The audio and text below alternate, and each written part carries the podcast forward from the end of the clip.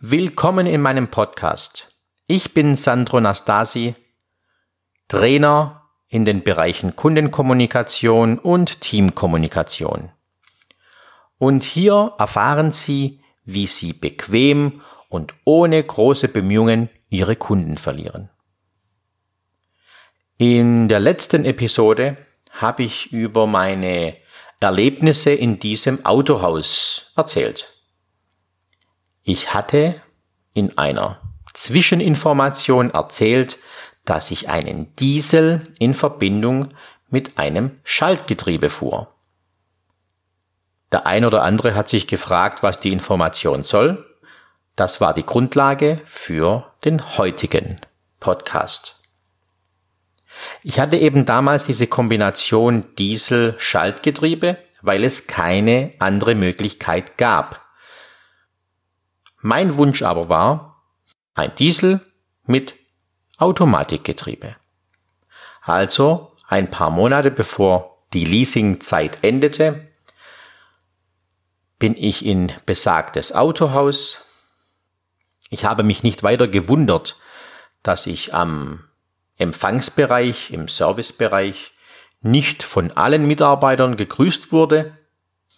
Die Quote lag circa bei 50 Prozent und bin dann weitergegangen in die Ausstellungshalle.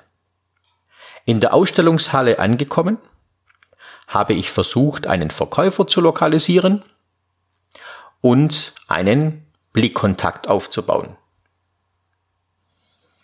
Als ich der Meinung war, dass es mir gelungen war, dachte ich mir, die Verkäufer, die in dem Moment mit sich selber oder untereinander beschäftigt waren, sicherlich zu mir kommen werden.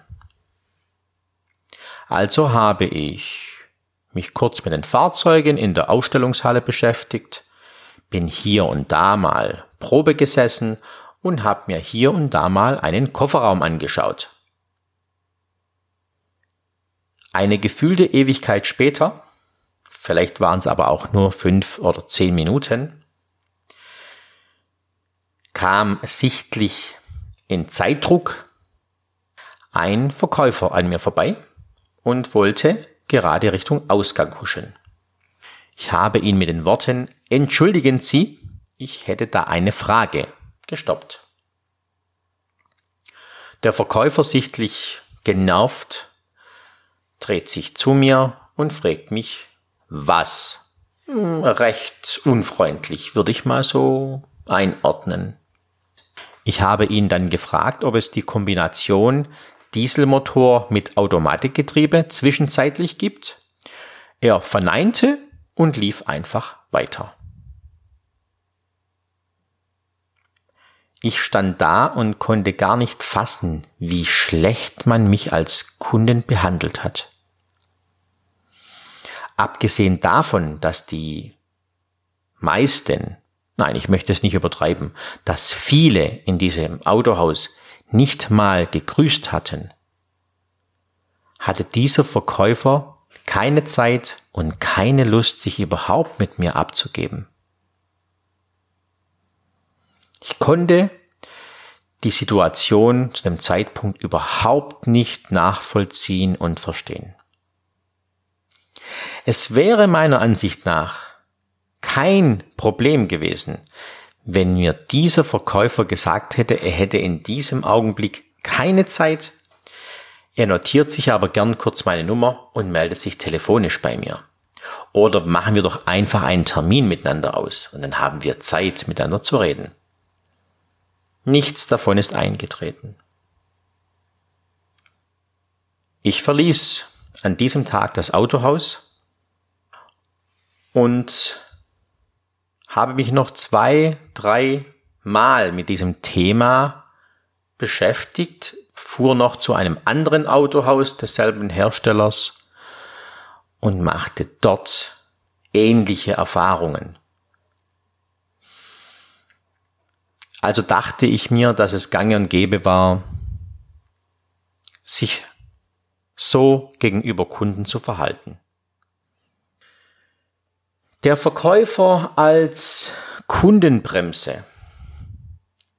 Wenn der Verkäufer die Kunden in die richtige Richtung bremsen würde, nämlich dass sie nicht gehen, wäre es sicherlich nicht der falscheste Weg. Jedoch bremsen solche Verkäufer den Kunden eher beim Kommen. Diese Kunden werden abgeschreckt. Und es kommt nicht selten vor, dass am, an der Weihnachtsfeier der Geschäftsführer eine PowerPoint-Präsentation macht und den Mitarbeitern erzählt, wie schlecht das Jahr gelaufen ist und wie wenig Fahrzeuge verkauft wurden. Ich bin mir ganz, ganz sicher, dass dieses Autohaus ganz dringend einen Trainer gebraucht hätte. Ein Trainer, der die Menschen wachrüttelt, der ihnen aufzeigt, dass es nicht nur für das Unternehmen gut ist, wenn eine gepflegte Kundenkommunikation stattfindet, dass es total Spaß machen kann, mit gut gelaunten Kunden umzugehen. Dass es mir wunderbar geht, wenn ich nach einem arbeitsreichen Tag nach Hause komme und meiner Familie witzige Situationen erzählen kann. Ich bin mir sicher, dass man auch solche Härtefälle dazu bringen kann, das zu tun, wofür sie bezahlt werden das zu tun, wofür sie sich mal entschieden haben, nämlich mit Menschen umzugehen. Wenn auch Sie Kundenbremsen in Ihrem Unternehmen haben, es müssen auch nicht ganz so dramatisch schlechte oder schlimme sein, wie in diesem Fall geschildert, dann benötigen Sie sicherlich einen Trainer, der die Augen der Mitarbeiter öffnet externe Hilfe, die einfach mal aus einem anderen Blickwinkel Ihren Kundenservice betrachtet.